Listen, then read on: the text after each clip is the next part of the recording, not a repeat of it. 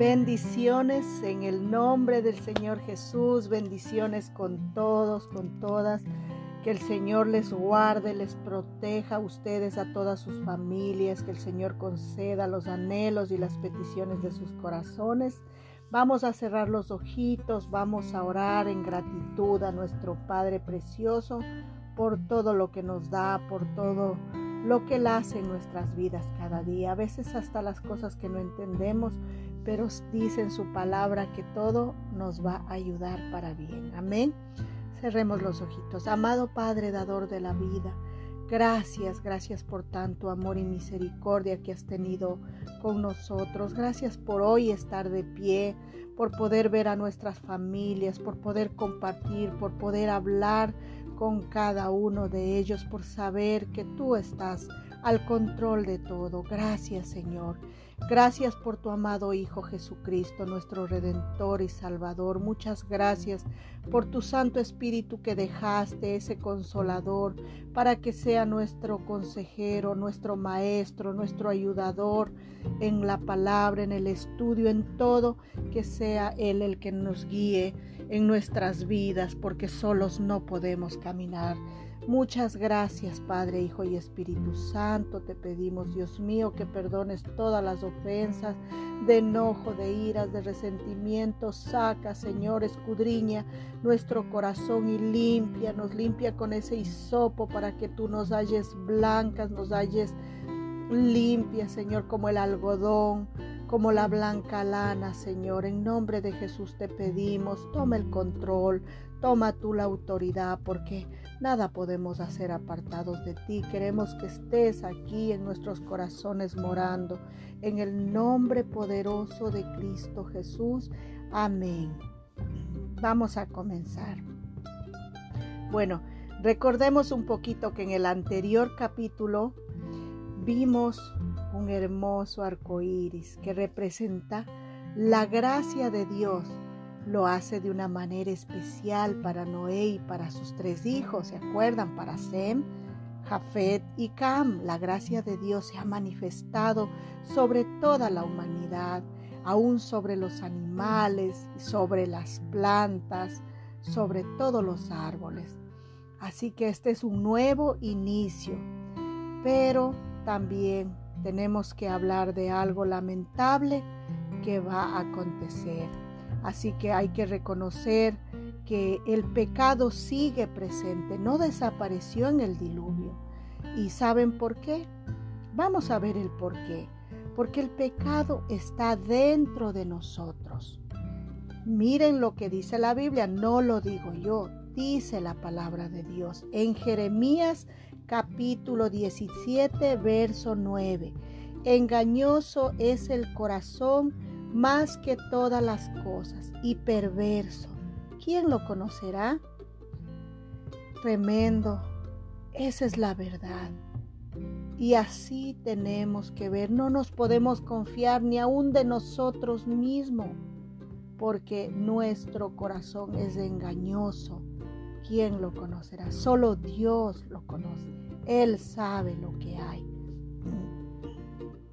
Bueno, vamos a ver lo que dice el apóstol Pablo también. Habla de las luchas. Vamos a ver en el capítulo 7, verso 18 dice, y yo sé que en mí, esto es en mi carne, no mora el bien, porque el querer el bien está en mí, pero no el hacerlo, porque no hago el bien que quiero, sino el mal que no quiero. Eso hago.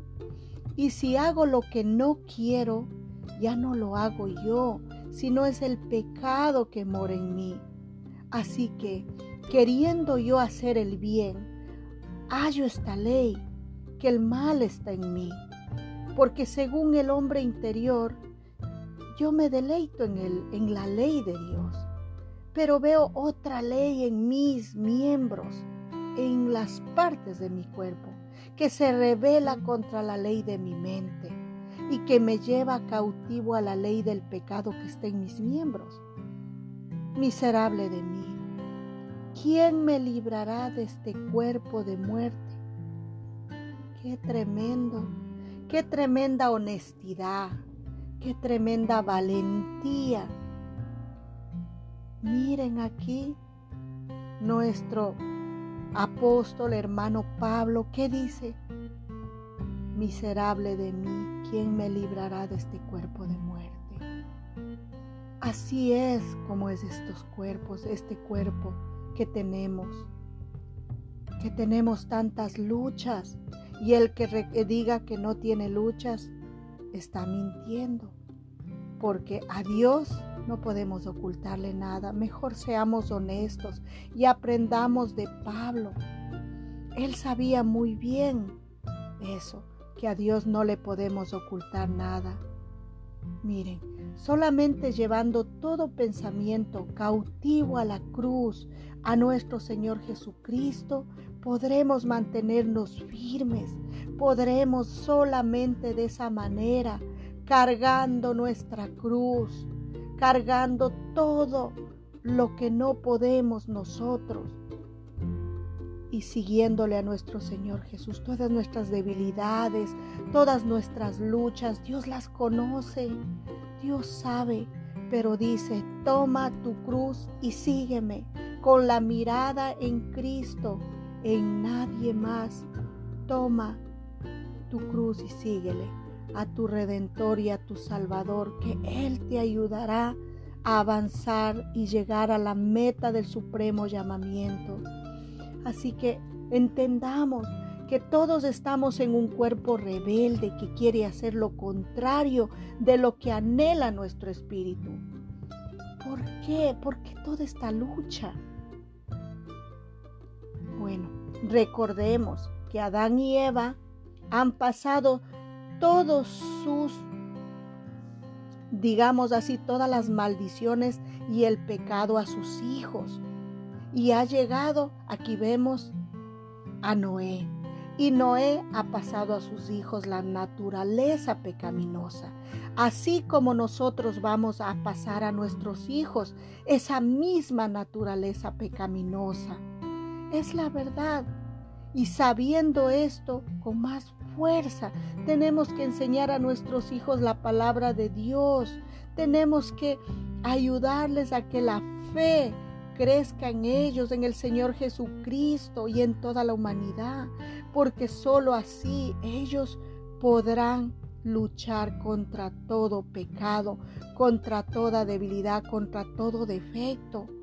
Necesitan conocer de Cristo, el Redentor y Salvador, para poder avanzar hacia ese supremo llamamiento.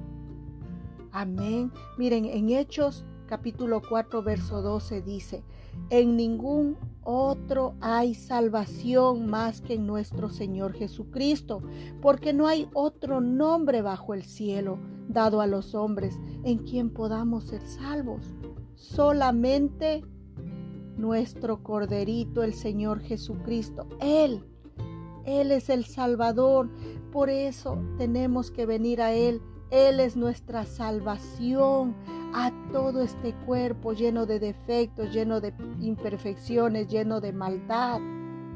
Traigamos, vengamos hacia nuestro Salvador, que es nuestro Señor Jesucristo, y caminemos con Él para que nos ayude a llevar todas las cargas, todas las imperfecciones.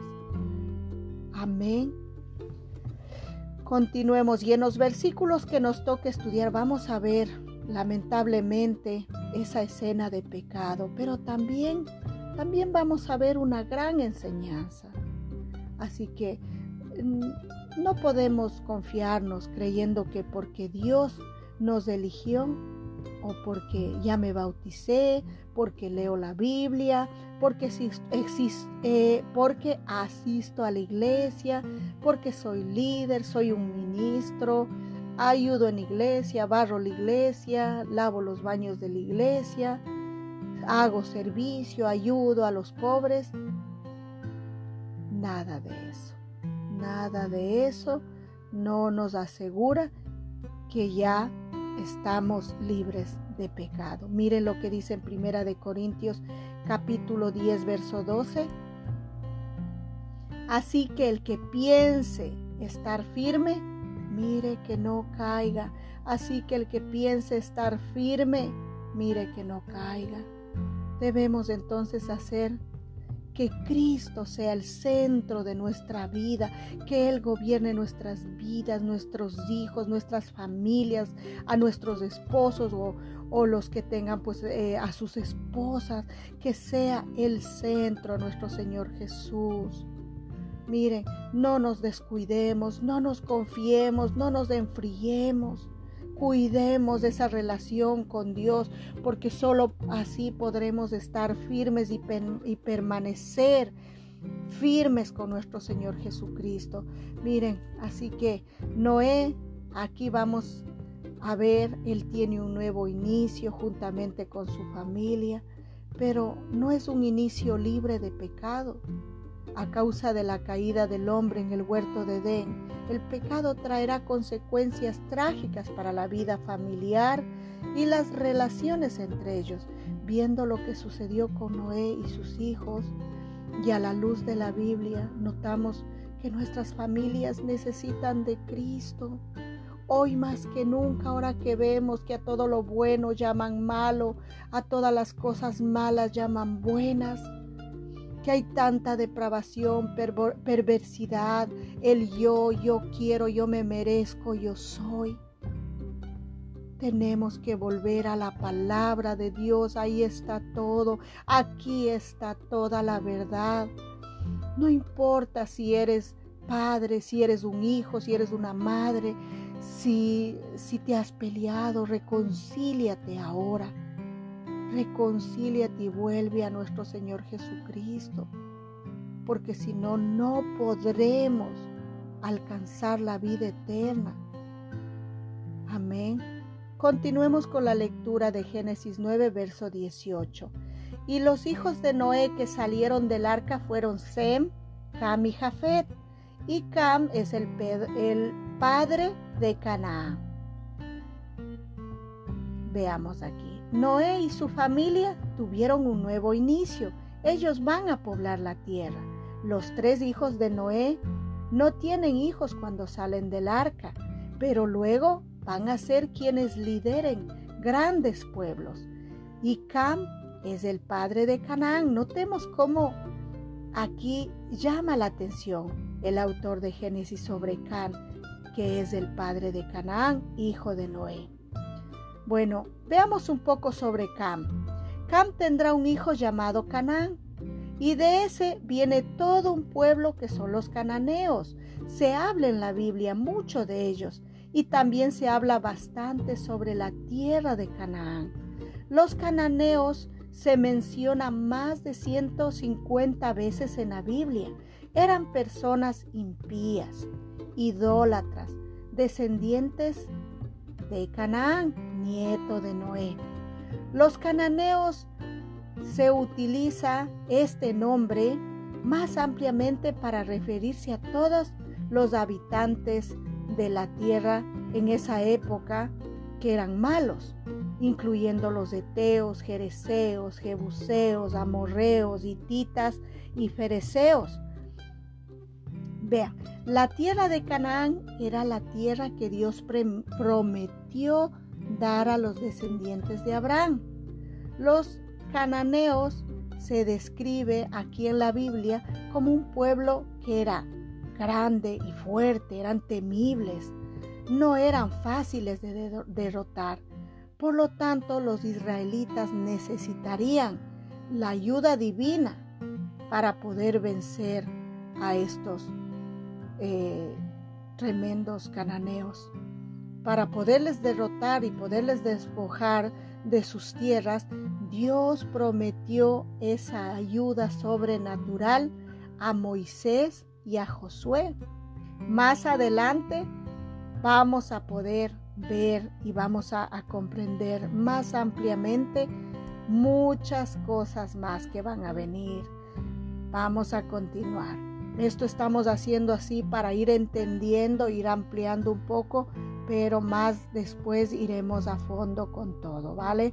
Después del éxodo, cuando el Señor le dijo a Moisés que invadieran Canaán, Moisés envió un grupo de espías a la tierra de Canaán para ver cómo eran esas personas.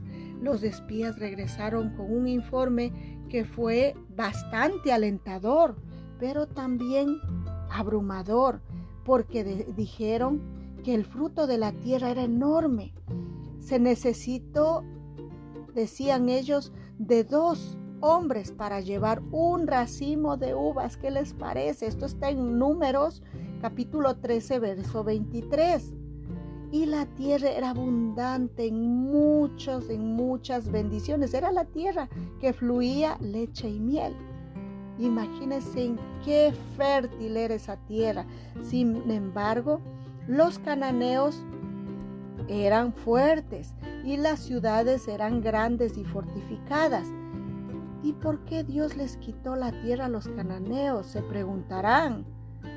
Miren, vamos a ver qué dice aquí en Deuteronomio capítulo 9, verso 5. Dice, no por tu justicia ni por la rectitud de tu corazón entras a poseer la tierra de ellos, sino por la impiedad de estas naciones. Jehová tu Dios las arroja de delante de ti y para confirmar la palabra que Jehová juró a tus padres, a Abraham, a Isaac y a Jacob. Aleluya, gloria a Dios. Aquí está diciendo claramente por qué. ¿Saben? Porque no porque nos merezcamos, no por la rectitud de nuestros corazones, porque no hay ninguna rectitud. Sabemos, luchamos, intentamos, pero solos no hay ninguna rectitud, solo con la misericordia y la ayuda de nuestro Señor Jesucristo, de su Santo Espíritu, es como podemos agradar a Dios. Así que miren, por eso aclara aquí Moisés y le dice que no es por la rectitud de tu corazón que vas a entrar a poseer la tierra. Eso les está diciendo a los israelitas, sino por la impiedad de estas naciones. Eran impíos, eran malvados, no daban la gloria y la honra a Dios, no glorificaban al Creador, al dueño de la tierra, que es Dios, que es nuestro hacedor, el que creó Génesis, el que hizo todo, el que hizo, el que separó el agua, el que hizo la luz y separó las tinieblas. No dieron la gloria, eh, hacían eh, cosas inmundas, adoraban a dioses falsos, a demonios. Eso no le agradó a Dios y por eso les desarraigó, por eso les arrojó de, de la tierra de Canaán y ofreció darles a los israelitas, donde ahora mismo está Jerusalén, donde ahora podemos ver toda la lucha que hay en Israel. Este es el pueblo, este es el pueblo. Desen cuenta, miren cómo todo, todo tiene una gran verdad aquí. Todo se entreteje y todo es como Dios quiere que vayamos entendiendo. Así que continuemos, ya vamos entendiendo entonces el por qué Dios les quita, porque mucha gente dirá, pero no es justo si ellos ya vivían ahí, porque ¿saben por qué? Porque no honraron, porque no dieron la gloria y la honra a Dios. Por eso al dueño de todo no le honraron, no le agradecieron y por eso les echó fuera de ahí. Así que tengamos cuidado como somos nosotros. Seamos agradecidos, seamos humildes con nuestro Dios Todopoderoso. Cada día que nos levantemos, agradezcamos aún por las luchas, pensemos y acordémonos, miren cómo fueron arrojados, cómo fueron echados y eso veremos después. Cuando dan la vuelta y caen las murallas de Jericó, eso es tan tremendo, es sobrenatural. Tengamos cuidado porque si no somos agradecidos, humildes, asimismo podemos desplomarnos. Que Dios nos libre y que nos ayude a mantenernos agradecidos, reconociendo que Él es el Todopoderoso. Amén. Bueno, miren, los historiadores bíblicos han confirmado que en Canaán eran habituales las inmoralidades sexuales el paganismo, el sacrificio de niños. Los arqueólogos encontraron gran cantidad de urnas que contenían los restos de niños que habían sido sacrificados a Baal, un dios cananeo, y ha sido encontrado un cementerio de niños recién nacidos. Los cananeos adoraban cometiendo excesos de inmoralidad en presencia de sus propios dioses y luego asesinaban a sus hijos primogénitos como sacrificio para complacer a esos dioses. Ustedes saben detrás de, cada estatua, de cada, de cada esto, quién está. Ustedes saben, directamente Satanás. Él está detrás de toda esa idolatría. Miren aquí, parece que en gran parte la tierra de Canaán había llegado a ser una especie de Sodoma y Gomorra.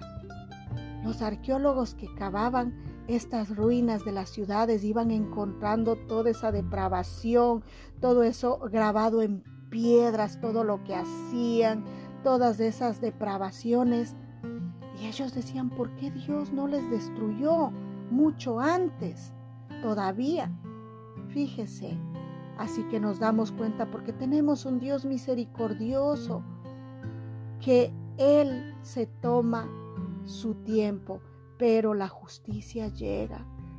Cuidemos nuestra vida, nuestra integridad, seamos cuidadosos, alabemos al Dios vivo, al que hizo la tierra, al que creó todo, al que creó el universo, al que mandó a su Hijo unigénito para morir por nosotros, para rescatarnos del pecado. Reconozcamos en nombre de Jesús.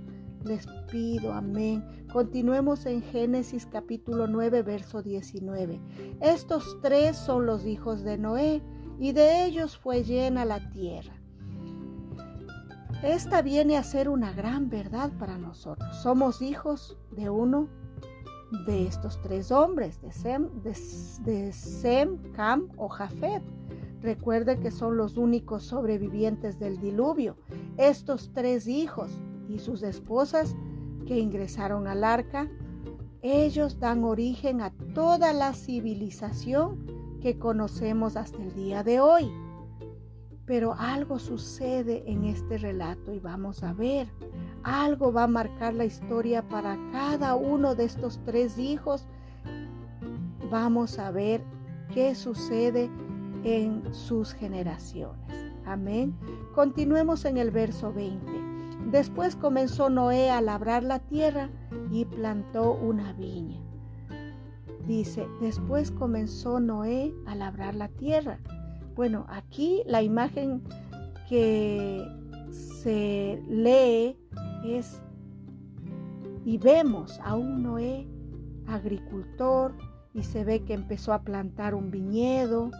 Una viña es una plantación grande de uvas para la producción de vino. Y dice aquí, y plantó una viña. Este texto no necesariamente está diciendo que esta actividad agrícola comenzó en ese tiempo, sino es probable que Noé haya sabido antes del diluvio sobre el vino. Pero este hombre, que era tan justo, fíjese, meditemos en esto, por este hombre que era tan justo, fíjese, no estaba lejos del pecado. Después del altar que él edificó, Dios hizo una declaración sobre el corazón del hombre, recuerde. Recuerden, porque Dios ya sabía lo que, lo que iba a suceder. Así que, ¿qué dijo en Génesis 8:21? Vamos a leer. Y percibió Jehová olor grato y dijo Jehová en su corazón, no volveré más a maldecir la tierra por causa del hombre, porque el intento del corazón del hombre es malo desde su juventud, ni volveré más a destruir todo ser viviente como he hecho Dios sabe que el hombre está corrompido. No hay ni uno solo bueno en este planeta que no tenga un corazón manchado por el pecado. Y Noé no es la excepción, porque él también es un ser humano que nació bajo pecado. Dice la escritura acerca de aquel hombre que fue considerado justo y que caminó con Dios en Génesis 9:21. Vamos a ver. Dice primeramente, dice, y bebió del vino y se embriagó y estaba descubierto en medio de su tienda. Veamos en Romanos 10. No hay un solo justo, ni siquiera uno. No hay nadie que entienda, nadie que busque a Dios. Todos se han descarriado y aún se han corrompido. No hay nadie que haga lo bueno. No hay uno solo. Así dice la palabra de Dios en Romanos 10 desde el verso 9, eh, desde el verso 9 puede ser, pueden leer. Amén, qué tremendo si nos podemos ah, ponemos a meditar. No hay un solo justo, no hay ni siquiera uno. Entendamos esto para que podamos estar con los pies sobre la tierra y ser humildes. Continuemos y dice, y bebió el vino Noé sabe bien lo que está haciendo. No es una persona que, no razonaba o, no, no tenía el conocimiento sobre lo que podía pasar si se excedía en beber lo, lo que él había plantado.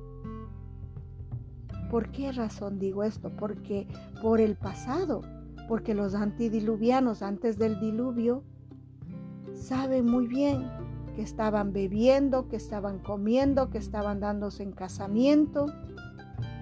Entonces, y vio las consecuencias trágicas. Él debería haber recordado, pero imagínense con las copas encima, ya no hay control, ya solo se apodera la euforia. Y se embriagó, dice la palabra de Dios. Pero miren, vamos a ver en Proverbios, es que aquí está la verdad. Aquí describe el, lo que hace la embriaguez, lo que hace la bebida. Leamos en Proverbios verso, perdón, capítulo 23, verso 29 al 35. Dice, ¿para quién será el ay? ¿Para quién el dolor? ¿Para quién las rencillas? ¿Para quién las quejas? ¿Para quién las heridas en balde? ¿Para quién lo amoratado de los ojos? Para los que se detienen mucho en el vino, para los que van buscando la mistura. No mires el vino cuando rojea, cuando resplandece su color en la copa. Entra suavemente, mas al fin como serpiente te morderá y como aspid dará dolor.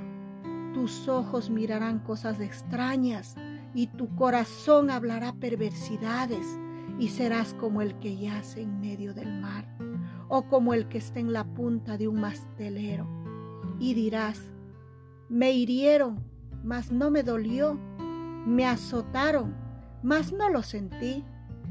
Cuando desperté, aún lo volveré a buscar impresionante.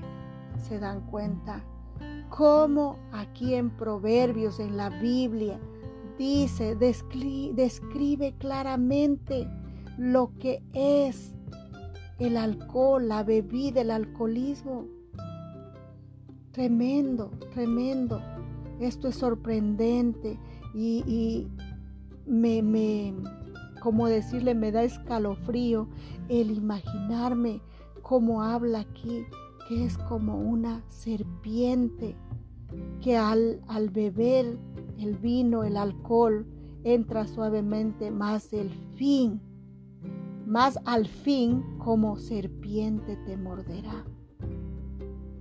El alcohol como una serpiente te morderá y como aspid te dará dolor y tus ojos mirarán cosas extrañas y tu corazón hablará perversidades y serás como el que yace en medio del mar atrapado. Qué tremendo. Veamos entonces. El alcoholismo es un vicio. Es, algo que te esclaviza, que comienza suavemente como algo, algo bonito, algo que, que no está mal, pero te esclaviza terriblemente.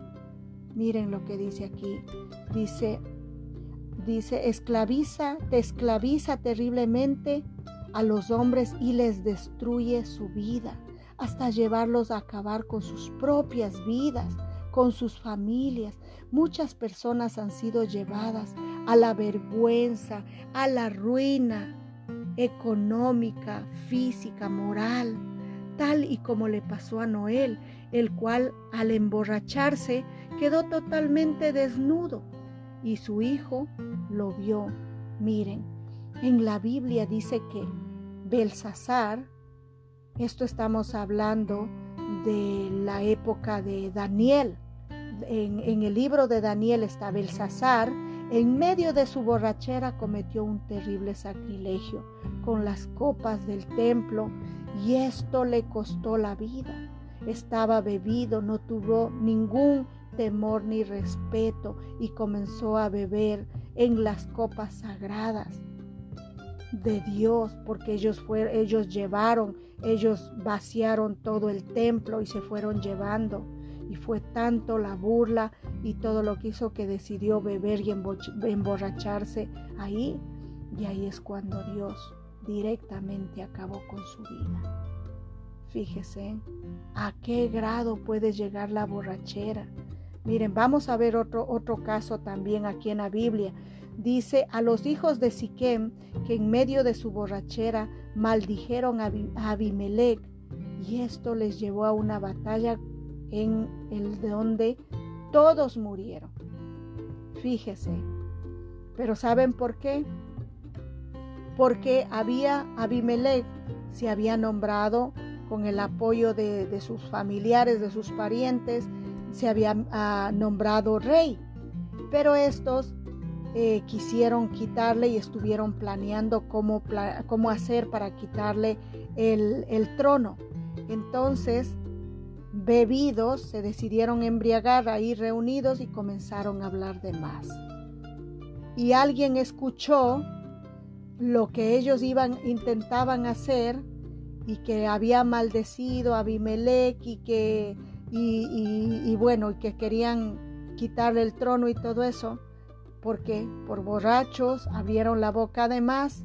Entonces vino a, Abimelech, el rey, y acabó directamente con todos ellos. Y así el alcoholismo destruye hoy muchas vidas, ahora en este tiempo. Pero, ¿qué nos ayuda para poder batallar con eso, con esa serpiente, con esa víbora que es el alcohol es la tentación para abrir las puertas al enemigo, a la destrucción. ¿Saben qué nos ayuda? Primeramente reconocer. Reconocer que tenemos una debilidad, que tenemos un gran problema con la bebida.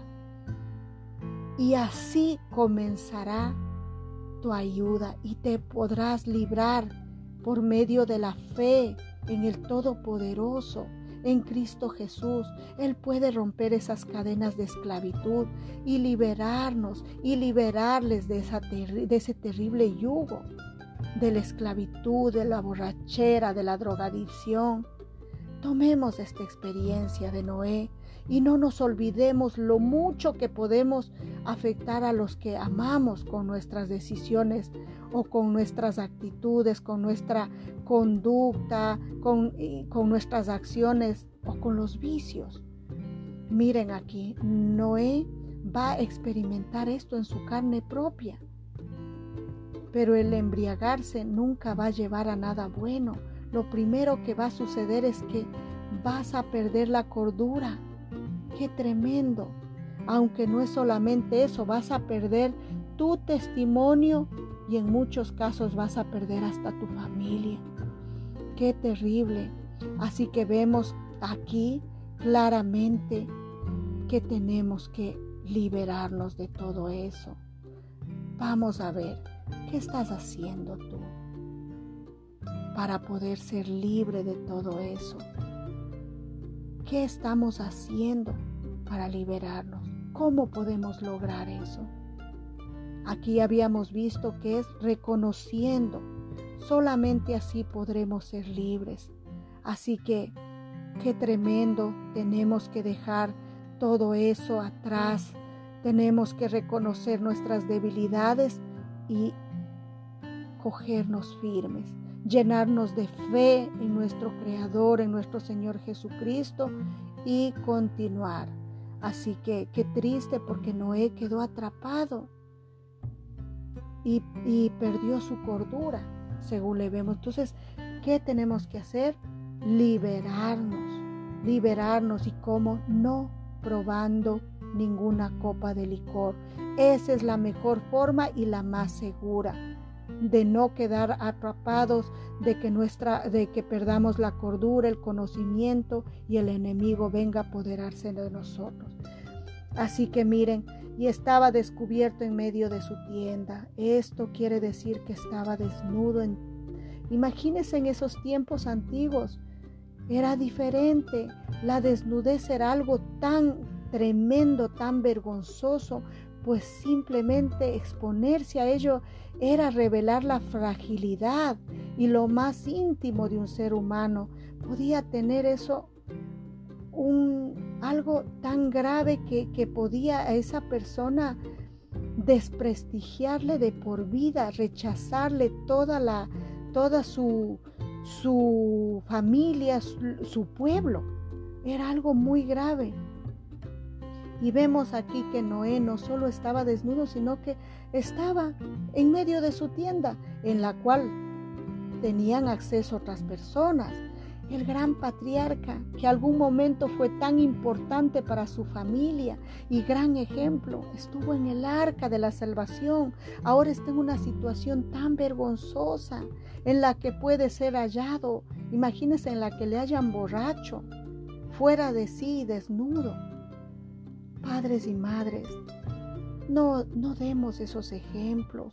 Seamos cuidadosos porque nuestros hijos están viendo cómo somos nosotros. Miren, en Efesios capítulo 5, verso 15 dice, así que tengan cuidado de su manera de vivir.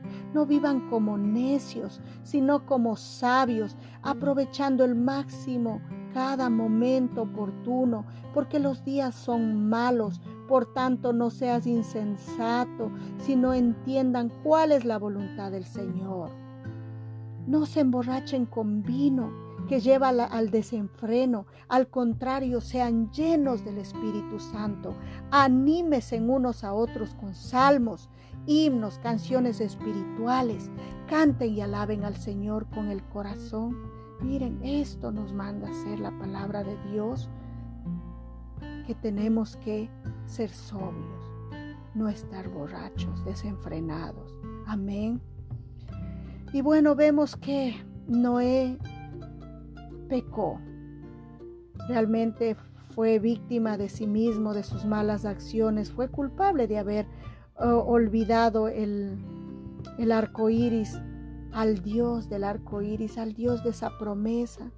En ese momento se olvidó de todo. Miren qué traicionero es el alcohol, pero ahora van a venir consecuencias trágicas y muy tristes. El pecado está a la puerta ya no solo para el padre, sino también para los hijos. Los pecados de los hijos generan deshonra en el corazón de los padres. Fíjese, qué tremendo. Continuemos en el verso 22. Y Cam, padre de Canaán, vio la, la desnudez de su padre y lo dijo a sus dos hermanos que están fuera. Y Cam, padre de Canaán, vio la desnudez de su padre, dice ver, observar, imagínense a su padre desnudo y burlarse, llamando a sus otros hermanos en lugar de cubrirlo y no permitir que nadie más se entere de la borrachera y la desnudez. Eso debía haber sido lo correcto. Cam deshonró a su padre. Al llamarles a sus hermanos fue burlescamente como decir, ah, miren este, que tanto esto adoraba y que tanto estaba ahí haciendo las ofrendas, haciendo esto, mírenle cómo está. Eso es lo que, lo que da a entender aquí con esta acción Cam. Deshonró a su padre. El texto indica que Cam, al ver la desnudez de su padre, no hizo nada en absoluto para taparle. Simplemente al ver a su padre en ese estado tan vergonzoso, no le ayudó, no le cubrió su intimidad, su cuerpo, sino que lo expuso para que vengan también sus hermanos a verle. ¿Se pueden imaginar? Pero miren, ¿qué hicieron los hermanos al, escuchar el chisme? Porque eso fue un chisme que les, les llamaron para que también vean. Y no, no, no, no, hizo él nada, sino que les llamó. Miren lo que dice en Proverbios 10:23. El hacer maldad es como una diversión al insensato, mas la sabiduría recrea al hombre de entendimiento. Amén. Entonces Sem y Jafé tomaron la ropa y le pusieron sobre sus propios hombros y andando hacia atrás cubrieron la desnudez de su padre teniendo vueltos sus rostros y así no le vieron desnudo a su padre. Miren la diferencia de estos dos hijos. En Efesios 6.1 dice, Hijos, obedecer en el Señor a vuestros padres, porque esto es justo.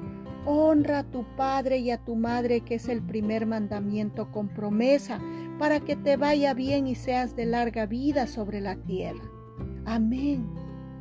Ah, pero Puede salir alguien diciendo por ahí, ah, pero yo no vivo con mi papá. El que vive con mi mamá es mi padrastro. O no vivo con mi mamá, con la que vivo es mi madrastra. Pero bueno, es bueno que escuches esto para que no acarrees maldición a tu vida por no saber, por falta de conocimiento. Mira lo que dice en Romanos capítulo 13, verso 1. Dice, sométase toda persona a las autoridades superiores, porque no hay autoridad sino de parte de Dios, y las que hay por Dios han sido establecidas, de modo que quien se opone a la autoridad, a lo establecido por Dios resiste, y los que resisten acarrean condenación para sí mismos. Amén. Ahora ya sabes, ya saben, si viven bajo el mismo techo, es necesario, es importante el respeto y la honra para que no venga sobre tu vida, sobre sus vidas, desgracias y condenación. La palabra es clara. Amén. Seamos todos humildes y Dios les bendiga grandemente. Tenemos que cuidar, tenemos que seguir adelante, cuidando y, y, honrando. Así que vemos aquí que la honra al Padre es incondicional. Esta es la ley de Dios. No hay motivo alguno que pueda llevar a deshonrar al Padre y pensar que lo que hacen es correcto y pensar que no va a haber graves consecuencias aún para los nietos. Cuidado, seamos temerosos de Dios. Miren aquí, en el diccionario de la lengua española, deshonra, deshonrar quiere decir hacer a alguien perder su dignidad, el respeto, la consideración de los demás a través de los cuentos, de las murmuraciones, de los chismes. Esa es una deshonra a una persona. En estos casos estamos hablando al Padre. Ahora veamos qué sería entonces honra. Dice que es mostrar respeto, hablar bien, tratar con consideración a la otra persona, Dice, honra es también hablar públicamente bien de la otra persona, con respeto, admiración y estima. ¿Qué les parece? Eso es honra. Así que este versículo es fuerte para nosotros, pero eso nos manda la Biblia, que tenemos que honrar al Padre y a la Madre. No nos dice a quien sí y a quien no, pero sí nos da una maravillosa bendición a través de honrar a los padres quiere Dios bendecirnos a nosotros. Pero para eso primero quiere que nosotros honremos a nuestros padres, a nuestra madre. Así que miren, la honra a los padres trae grandes bendiciones a los hijos como dones, te da larga vida, te perdona tus pecados, te da fe, esperanza, gozo, alegría. Imagínese, vas a estar confiado de que Dios escucha tus oraciones y te da esperanza, porque sabes que un día vas a estar en la presencia de Dios en eternidad, porque hay una promesa que dice que si tú honras a tu padre y a tu madre y a las autoridades, tendrás larga vida de bendición, de prosperidad. Así que ya sabes de esto y es innegociable para Dios. Es su ley, es su mandato que debemos honrar sin importar qué. Pero sí tienes que también saber que hay tres fundamentales aspectos aquí. La obediencia, el respeto y el cuidado al padre o a la madre. Obediencia, respeto y cuidado. De los tres mencionados, el único que puede ser saltado es el primero, la obediencia, cuando esto signifique que debas estar en contra o que estén en contra de la palabra de Dios o que te traten de poner a ti en contra de la palabra de Dios por obedecer a tu Padre, entonces tendrás todo el respaldo del cielo para no obedecerles. Pero aún esto debe ser realizado con respeto y cuidado. No debes herir al Padre, sino en todo momento buscar no lastimarlo mientras esto sea posible. Pero vemos que Cam ha faltado a su padre y despertó Noé de su embriaguez y supo lo que había hecho su hijo más joven. Así que Noé despierta y claro, qué tremenda desilusión, se pone furioso y ¿qué creen que hizo? Pues maldijo y le dijo, siervo de siervo serás, maldito seas Canaán siervo de siervo serás a sus hermanos.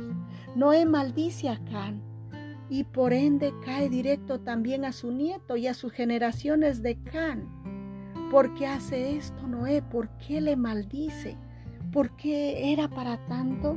Bueno, ya habíamos visto que sí, porque era la dignidad, era, era, era, era respaldar a su padre, protegerle.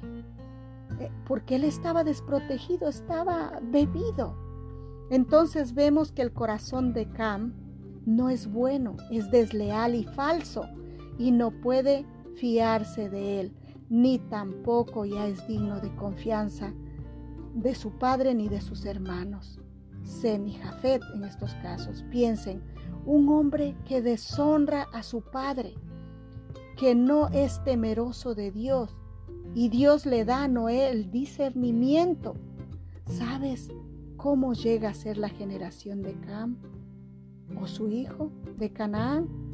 Pues mira, habíamos leído que llegan a ser eh, una gente llenos de, rituales, llenos de, de, depravación sexual, de deshonra a los ancianos, adoradores de ídolos, sacrificando niños, alejados completamente de Dios.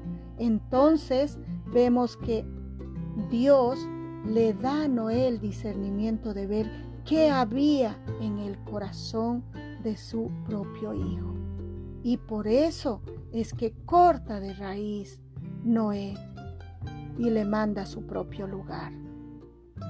Porque realmente vio que no había nada bueno en ese corazón Así que es tremendo. Y aquí vemos la bendición de Jehová a Sem. Y dice, y sea Canaán su siervo, y engrandezca Dios a Jafet, y habite en las tiendas de Sem, y sea Canaán. Su siervo. Sem honró a su padre. Esto también tiene que ver con lo espiritual, porque del estirpe de Sem surgirá Abraham, el pueblo elegido y finalmente de donde viene el Mesías. También hay un aspecto material en la bendición. Los descendientes de Sem tendrán dominio sobre los cananeos. Entonces Sem es el hijo por el cual viene el linaje o la simiente del Salvador, que es nuestro Señor Jesucristo, de la raza semítica. Así que esto vemos que va relacionado con lo espiritual también. Jafet, su nombre está asociado a la mitología griega y sus hijos incluyen a Javán y las ciudades que hablan griego. Entonces aquí nos damos cuenta que cuando le dice a Jafet que será grande, que se engrandezca, aquí le está hablando eh, sobre el conocimiento, la intelectualidad, que iba a ser eh, iba a ser muy amante de la literatura, de la ciencia, de los grandes pensadores. Eh, se refiere a todo esto, ¿no? Entonces vemos que en los hijos de Noé también podemos ver la tripartidad, o sea, ¿saben qué? Lo que nosotros somos, lo que hay en el ser humano. Miren, Canaán representa la carne, Jafet la mente, el intelecto. Y Sem representa lo espiritual, los que viven en comunión con Dios. Dice en Romanos capítulo 8, verso 8, y los que están en la carne no pueden agradar a Dios. Y sea Canaán siervo. Miren, siervo. Y a ver, y versículos, bueno, hasta aquí y vivió Noé después del diluvio 350 años. Y fueron todos los días de Noé 950 años. Bueno, aquí vamos a, destacar algo breve. Bueno, así termina la vida de Noé sobre esta tierra. Presenció el juicio de Dios, pero también su gracia. En un momento se olvidó de la promesa, aunque no se le puede culpar por la conducta de sus hijos ya mayores. Lo cierto es que se vieron las manchas del pecado en la familia de este hombre, de quien se dijo que también caminó con Dios. Fue una lección dura para Noé, de la cual tuvo que aprender. Con todo fue un hombre temeroso de Dios. Recordemos eso, lleno de fe, el cual fue elegido para continuar a través de su descendencia con la historia de la humanidad en esta tierra. Después del diluvio, Noé tuvo la oportunidad de vivir 350 años más y disfrutar del nuevo mundo que el Señor les había otorgado. En total, Noé vivió 950 años y murió siendo el último hombre que vivió con gran longevidad sobre esta tierra. A partir de aquí, como veremos, los años de vida del hombre se acortarán. Así que reflexión, cuidado con el alcohol, llenémonos de su palabra, vivamos espiritualmente, seamos más espirituales. Amén. Bueno, vamos a hacer la oración de fe. Si no has hecho, si no no has no te has entregado a nuestro Señor, hoy es el momento. Vamos a orar. Oración de fe. Cierra tus ojitos y dile, Dios, en este momento reconozco que he pecado con vicios del alcohol, he deshonrado a mis padres, he sido rebelde, he, he, pecado, Señor. Te pido que me perdones, que me ayudes, Señor. Sácame los vicios de drogas, de, todo lo malo que no te agrada, Señor. Saca de mí, te pido perdón y me arrepiento de cada uno de ellos. Perdóname y ayúdame a ser un fiel creyente y líbrame de estas ataduras de los vicios. Yo creo con todo mi corazón y confieso con mi boca que tu Hijo Jesucristo murió por todos mis pecados y resucitó de la muerte y está sentado a tu derecha. Señor Jesús, entra ahora a mi corazón y habita en mí. Toma el control de todos mis pensamientos, de mi mente y de mi cuerpo. Por favor te pido, envía a tu Santo Espíritu para que me ayude a ser obediente, para que me ayude a aprender tu palabra, para que yo pueda aprender a honrar, a obedecer y así cumplir tu voluntad por el resto de mi vida. En el poderoso nombre de Cristo Jesús. Amén, amén. Pidamos la bendición. Que la bendición de nuestro Padre Eterno nos bendiga y nos guarde y que haga resplandecer su rostro sobre nosotros y tenga de nosotros misericordia y que alce sobre nosotros su rostro y ponga en todos nosotros paz. Aleluya. Hasta pronto. Dios les bendiga.